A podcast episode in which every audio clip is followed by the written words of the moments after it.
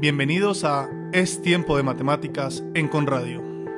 Mi nombre es Carlos Díez y los estaré acompañando durante la próxima media hora para compartir con ustedes noticias, personajes, historias, curiosidades, retos, publicaciones y algo de humor.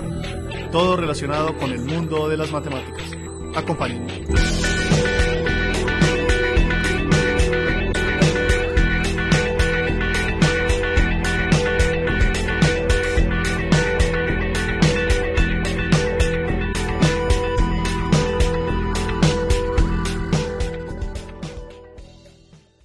Hoy, en Es Tiempo de Matemáticas, tenemos un programa muy especial. Un programa en el que relacionaremos matemáticas y astronomía. Para eso tenemos a Alejandro Cárdenas del grupo AstroK de la Universidad Cornell Lawrence. Con él hablaremos bastantes temas que relacionan las dos áreas. En Es Tiempo de Matemáticas, Actualidad Matemática. Hola Alejandro, ¿cómo has estado? Carlos, ¿cómo estás? Muy bien, muchas gracias por la invitación a tu programa. No, hace tiempo que cuando empecé tenía ganas de hacer programas especiales y uno de los que pensé fue AstroK. Eh, la astronomía es una ciencia que se relaciona muchísimo con matemáticas, de la que yo no sé tanto, pero quisiera mucho que nos contaras cosas hoy, todo lo que podamos. Vamos, vamos a empezar con, en actualidad matemática, hablando de los neutrinos.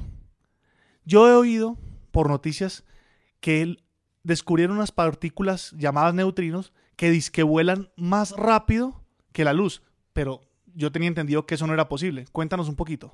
Para 1915, Albert Einstein postula la relatividad general que se basa en tres principios y uno de esos principios habla de la velocidad de la luz como una constante y una cota superior para las velocidades de nuestro universo. Alejandro, cuéntanos un poquito para los oyentes de Es tiempo de matemáticas qué significa una cota superior.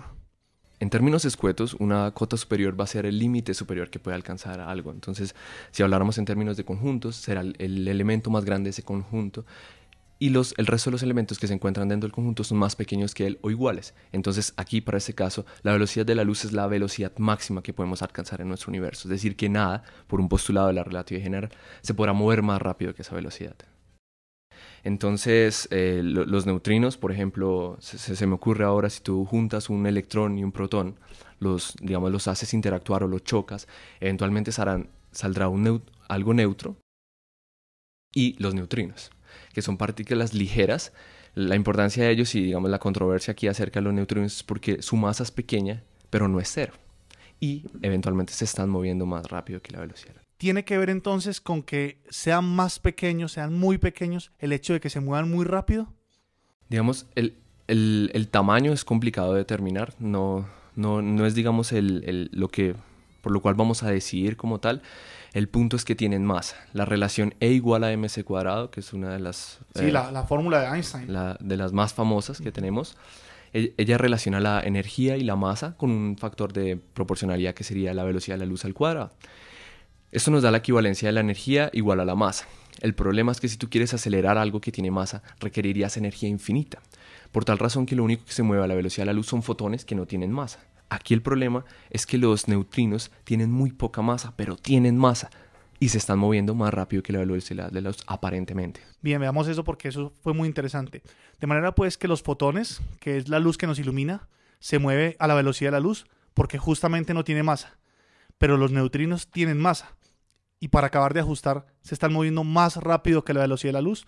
Ahora te pregunto, ¿qué tan cierto es ese experimento? Porque dice la gente, yo he leído que nadie le cree. La mitad de los científicos dicen, sí le creo, y la otra mitad dicen, mm, mm, eso no es así. Yo, yo, he vivido la experiencia también, los profesores que tienen más experiencia en el campo de la relatividad, no les gustaría cambiar esos postulados, no les gustaría tener en cuenta que, digamos, todo lo que han trabajado en la vida, les digan ahora no, hay algo que se mueve más rápido que la velocidad de la luz hay una cosa importante y es que todos los cambios generan crisis. Y si ese cambio es del tamaño de romper el postulado de la velocidad de la luz de Einstein, pues es un cambio que genera una crisis terrible en la física, ¿cierto? Claro, esto es un cambio radical porque, digamos, eh, podemos ver ese, la velocidad de la luz como una cota superior, como esa máxima velocidad, es un postulado. Entonces estamos quitando un postulado de toda una teoría física. Entonces las implicaciones son muchas, por en cuanto se me ocurre, por ejemplo, algo relacionado con agujeros negros. Cuando pasa su horizonte de eventos no habrá ninguna otra partícula que requeriría una velocidad mayor a la de la luz. Eso querría decir que los... Volvamos a eso. Cuando pasa su horizonte de eventos, nada puede escaparse del agujero negro. Dale. Cuando pasas del horizonte de eventos, nada podrá pasar porque requerirías velocidades superiores a la de la luz. Eso querría decir que hablaríamos de horizontes de eventos más pequeños. Entonces, que el neutrino lograría escapar de un radio más pequeñito. Es decir, que si pudiéramos volar a la velocidad de un neutrino y si el neutrino realmente volara más rápido que la luz, podríamos escapar de los agujeros negros. Es decir, viviríamos para contar la historia de cómo es un agujero negro por dentro. No tan así porque el agujero negro, digamos, se midió la, velocidad del neutrino y es una velocidad dada. O sea que esa velocidad le da para entrar en lo que nosotros conocíamos antes como ese, ese horizonte de eventos. Él podrá ir un poquito más allá, pero eventualmente también habrá una velocidad mayor que ya no podrá superar. Bueno, Alejandro, te tengo un rumor con respecto a lo que hemos hablado de los neutrinos. Hace poco estuve leyendo y dicen que todo esto de que la velocidad de los neutrinos es mayor que la velocidad de la luz, es mentira, porque consistía en que había un cable suelto en el CERN, en el laboratorio que hizo las pruebas. ¿Has oído de esto? Sí, sí, claro, Carlos, aprecio que lo hayas mencionado y que también lo quería decir y es que últimamente sí es un rumor de que una fibra óptica que conectaba un GPS con un computador estaba mal conectada, entonces hacía el retraso de los 60 nanosegundos. El CERN eh, no oficialmente ha dicho que al corregir esta fibra óptica, el CERN en publicaciones no oficiales ha dicho que se corrige la velocidad del neutrino y naturalmente no sobrepasa la de la luz.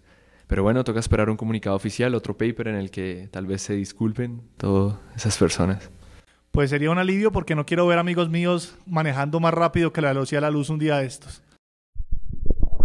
En Es tiempo de matemáticas, humor matemático.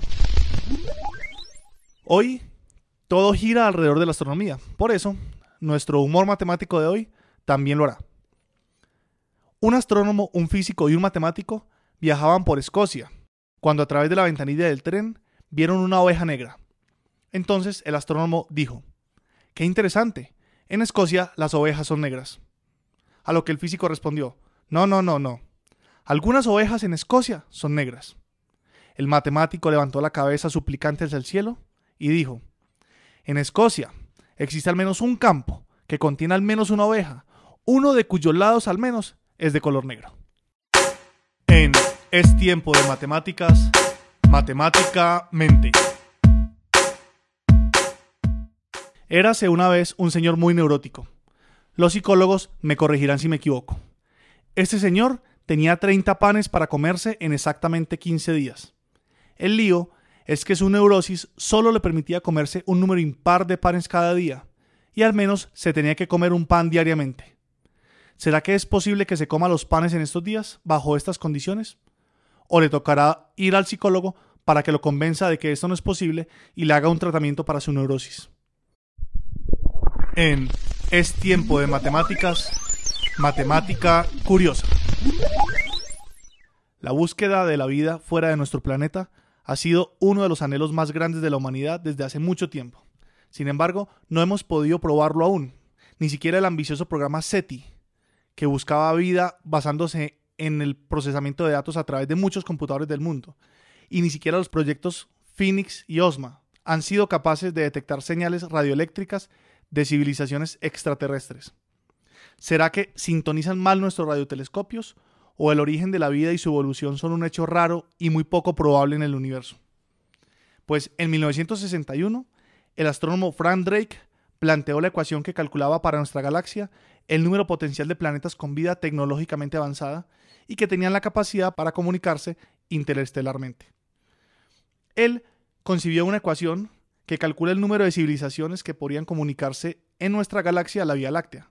Esta ecuación se conoce como la ecuación de Drake y se basa en varios parámetros, muchos de ellos especulativos. Alejandro, ¿has oído hablar de esa ecuación? Sí, la, ecuación de Drake, digamos, es, es, tal vez como una, una, experiencia que quiso transmitir Drake. Y lo que me parece muy curioso es que él define la inteligencia, o sea, dentro de sus parámetros en la ecuación, él define la inteligencia como la capacidad de construir un radiotelescopio. O sea que muchos de nosotros no somos inteligentes. Pues casi todos, yo creo. en realidad, casi todos. Pero, pero de hecho, eh, ese es uno de los factores de la ecuación. La cantidad de civilizaciones que son capaces de tener un radiotelescopio ahí en el bolsillo para mandar una señal a nuestro planeta o a otros planetas de la Vía Láctea. Esta ecuación dice que el número de esas civilizaciones que son capaces de hacerlo depende de unos factores. Factores como el ritmo anual de formación de estrellas adecuadas en nuestra galaxia. ¿Qué significa una estrella adecuada? Eh, lo que queremos ver es, que se parezcan, el sistema planetario se parezca a nuestro sistema. Entonces, la estrella adecuada es similar a nuestro Sol y que el planeta esté ubicado a una distancia similar, o sea, en la zona habitable. Y la zona habitable, en términos, eh, digamos, generales, lo que queremos es que el agua sea líquida. Eso, lo, eso que estás hablando son los otros tres factores. Dice que un factor es la fracción de estrellas que tienen planetas en su órbita, porque no sirve una estrella que no tenga planetas en su órbita. Otro factor es el número de planetas que estén orbitando alrededor de esas estrellas. No es lo mismo que tengan un planeta que tengan 15 planetas. Y la otra es la fracción de esos planetas que realmente, como tú dices, tienen agua líquida. Es decir, que no están tan cerca del Sol como para achicharrarse y no están tan lejos como para que el agua se congele. Muy bien. Ahora, Drake habla de otra fracción que es la fracción en los que hay vida inteligente, aunque no sea la vida inteligente que emite emite señales a partir de un radiotelescopio. Lo que sí dice después es la fracción de los que tienen radiotelescopio y que son capaces de emitir con él. Y lo otro, un factor muy importante que tú me explicarás ahorita por qué, y es, dice, el lapso medido en años durante el que una civilización inteligente y comunicativa puede existir. ¿Por qué nos importa conocer el lapso en el que la civilización existió? Lo que, lo que quiere hacer la ecuación en general es coger el universo como un todo y empezar a mirar qué cosas no estarían. Entonces yo digo, hay un cierto número de estrellas y yo las voy quitando porque esas no tienen planetas, no sé qué. Y ese último parámetro que me acabas de preguntar se relaciona es cuánto tiempo durará la vida en ese planeta. Entonces, desde que se forma hasta que se acaba, se podrá acabar por muchas razones, incluso ellos mismos se podrían autodestruir. ¿Una guerra? Una guerra, así, o sino por el final de, de, su sistema planetario. Entonces la importancia es esa razón de cuánto tiempo duraría una vida. Entonces con ese término nosotros podríamos ponderarlo y ver qué estaríamos esperando para ver en el universo. Entonces es, es tener en cuenta cuánto dura esa civilización y cuánto tiempo será que ella logrará emitir información. Claro, porque si emite información o emitió información mucho antes de que nosotros existiéramos, pues obviamente esta señal ya hubiera pasado por nuestro planeta y ya ni siquiera sabríamos que así la hayan emitido, no sabríamos que existió. Exacto. O sea, no nos sirve de nada que haya habido vida inteligente, sino que nos sirve que haya vida inteligente en este momento. El, de, todas, de todas formas, el universo es tan grande que puede que haya existido, haya emitido, pero no haya llegado. Claro, o haya existido, haya emitido, nos esté llegando, pero cuando nos llega la información ya haya desaparecido la civilización que emitió la, información. Que es, que es probable también. Los principios físicos y matemáticos de la astronomía. En Es Tiempo de Matemáticas, historias. Los oyentes más asiduos de Conradio seguramente habrán escuchado lo que sigue. Tycho Brahe fue uno de los mejores experimentadores en la historia de la ciencia. Él encontró discrepancias entre sus observaciones y lo que aparecía en las tablas realizadas con respecto al firmamento por los antiguos, así que se tomó la molestia de realizar observaciones muy precisas del cielo, las cuales fueron vitales para Johannes Kepler, quien fue un personaje de transición entre lo nuevo y lo viejo de la astronomía. Espera más astrocápsulas. Alejandro, en esto que acabamos de escuchar mencionas a dos astrónomos muy importantes que además de astrónomos tuvieron una gran participación en cálculos matemáticos con astronomía. Son Kepler y Brahe. Cuéntanos un poquitico más acerca de ellos. Ok, eh, son dos personajes de la historia de la ciencia muy particulares. Vivieron un poquito en la misma época. Brahe era unos 30 años mayor que Kepler y son personajes exóticos entre ellos dos. Kepler era muy matemático, entonces trataba de buscar la belleza, las simetrías escondidas en la matemática y aplicarlas, digamos, a la astronomía. Y Brahe era netamente experimental. Uno podría decir que Kepler tenía problemas para amarrarse los zapatos y Brahe para hacer sumas en el supermercado. Naturalmente era un conde, él no iba al supermercado, pero tenía no era tan buen matemático. Kepler fue el que lo, le complementó y así fue como llegaron a contribuir en la astronomía. Bien, ¿y cuál fue la contribución que hicieron? Porque yo entiendo que Brahe tomó numerosísimas observaciones con respecto a la posición de los astros en el cielo y Kepler después se aprovechó de eso. ¿En qué medidas aprovechó? ¿Qué fue lo que pasó? Bueno, lo primero que quiero resaltar es que el observatorio que había construido en una isla, un observatorio privado que había construido Tycho Brahe, es un observatorio no como los conocemos hoy en día. O sea, uno espera que el observatorio tenga un telescopio, que hayan computadores, ese tipo de cosas. Naturalmente en esa época ni siquiera habían telescopios.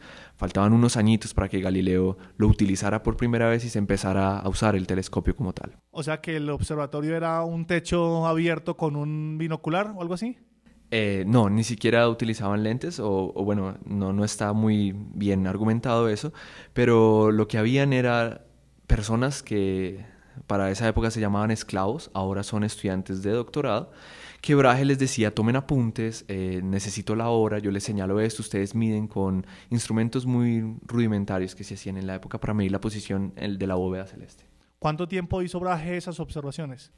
Son cerca de 30 años, la, se autoriza en 1572, cerca de esa, de esa, época, la construcción de dos observatorios en esa isla, y él muere para 1601, entonces son muy buenas observaciones durante su última parte de la vida. Muy bien, y Kepler lo que hace entonces es aprovechar esas observaciones para poder eh, contrastar sus hipótesis.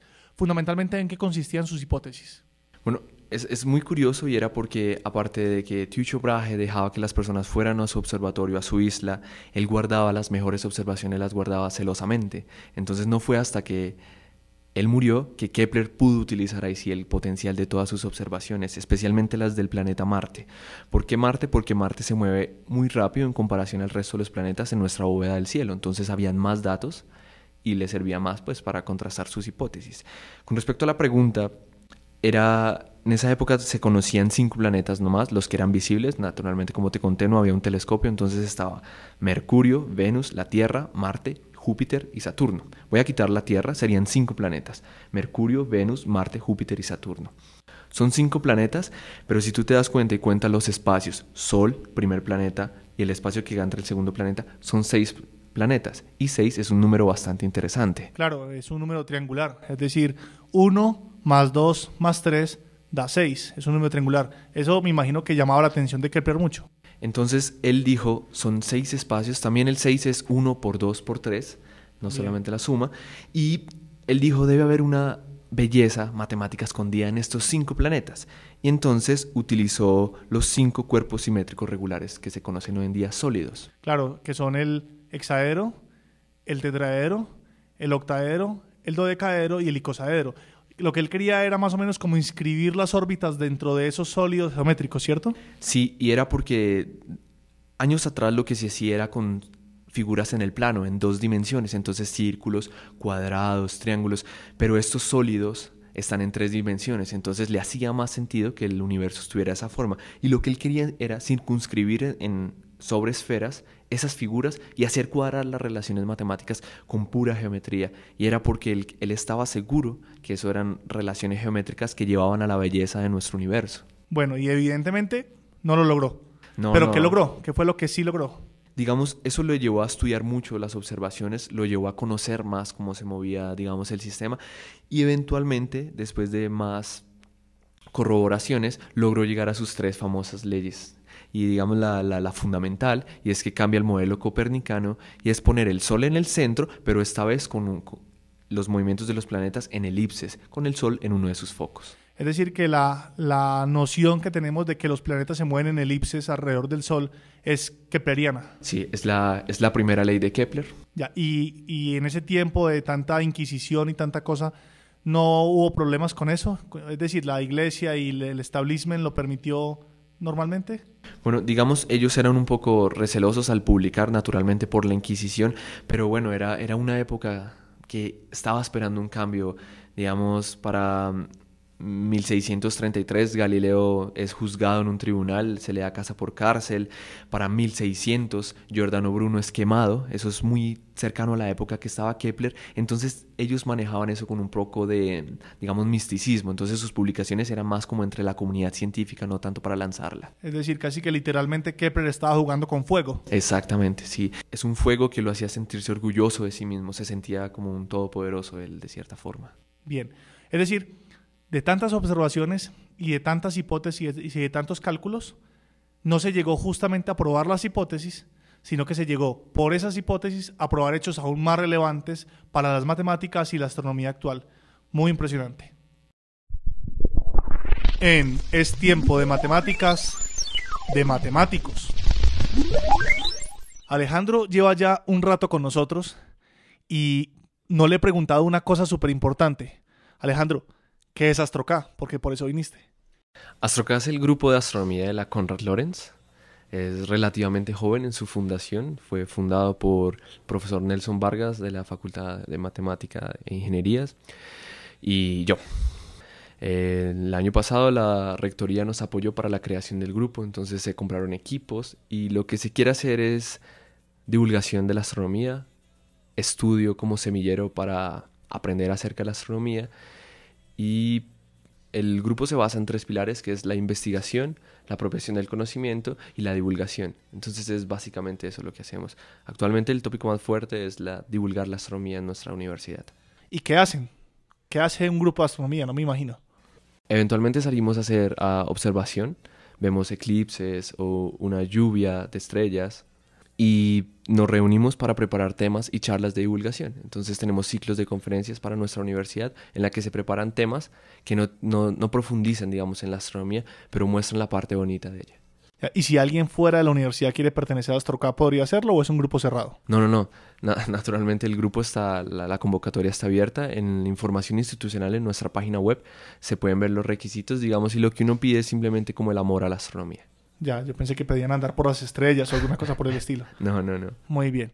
Esa es una invitación entonces abierta a todos, a cualquier persona que le guste la astronomía, para que venga a nuestra universidad, para que entre a nuestra página web y mire los requisitos de participación en AstroK y se haga miembro de AstroK, el grupo de astronomía de la Universidad Conrad Lorenz. En Es tiempo de matemáticas, la reseña. Aprovechando que Alejandro Cárdenas está aquí, vamos a pedirle a él que nos haga la reseña del libro.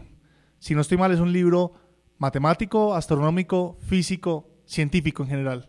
Alejandro, por favor. El libro que quiero recomendarle a los oyentes se llama El Quark y el Jaguar y es uno de los libros más influyentes de nuestro siglo. Fue escrito por Murray Gell-Mann, quien fue premio Nobel en 1969. Es, y él hace la analogía de que un quark es muy simple en un átomo, pero un jaguar en la noche es muy complejo. Es un libro en el que podremos comprender fácilmente nociones breves sobre la naturaleza y sobre la ciencia.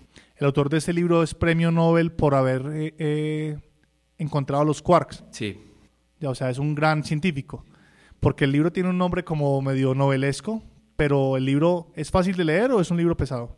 Sí, la, es, es, literatura de divulgación, naturalmente, y puedes aprender con ejemplos de la vida cotidiana más o menos los conceptos tal vez más complicados de la ciencia actualmente. Eh, esto me llama la atención porque hemos hablado ya en este tiempo de matemáticas de la teoría del caos, que es parte de la complejidad de la ciencia en estos tiempos. Entonces se les recomienda mucho a nuestros eh, oyentes leer, o por lo menos curiosear, El Quark y el Jaguar, un libro de un premio Nobel. Agradezco la invitación que me has hecho y bueno, fue un placer grabar este programa contigo. Alejandro, las puertas de Conradio están abiertas y es tiempo de matemáticas, es tu casa y la casa de Astroca cuando quieras volver a participar. Hasta aquí el programa de hoy. Mi nombre es Carlos Díez y los espero en una nueva emisión de Es Tiempo de Matemáticas, aquí en Conradio, la emisora de la Universidad Conrad Lorenz. Y terminamos como siempre citando. Ya que el programa de hoy ha tratado de astronomía y de astrónomos, y particularmente de Brahe y Kepler, voy a leer una cita de este último que es muy bonita. La suerte está echada. He escrito mi libro. Lo leerán en la época presente o en la posteridad no importa cuándo. Bien puede esperar un siglo un lector, un lector, puesto que Dios ha esperado seis mil años un intérprete de sus palabras.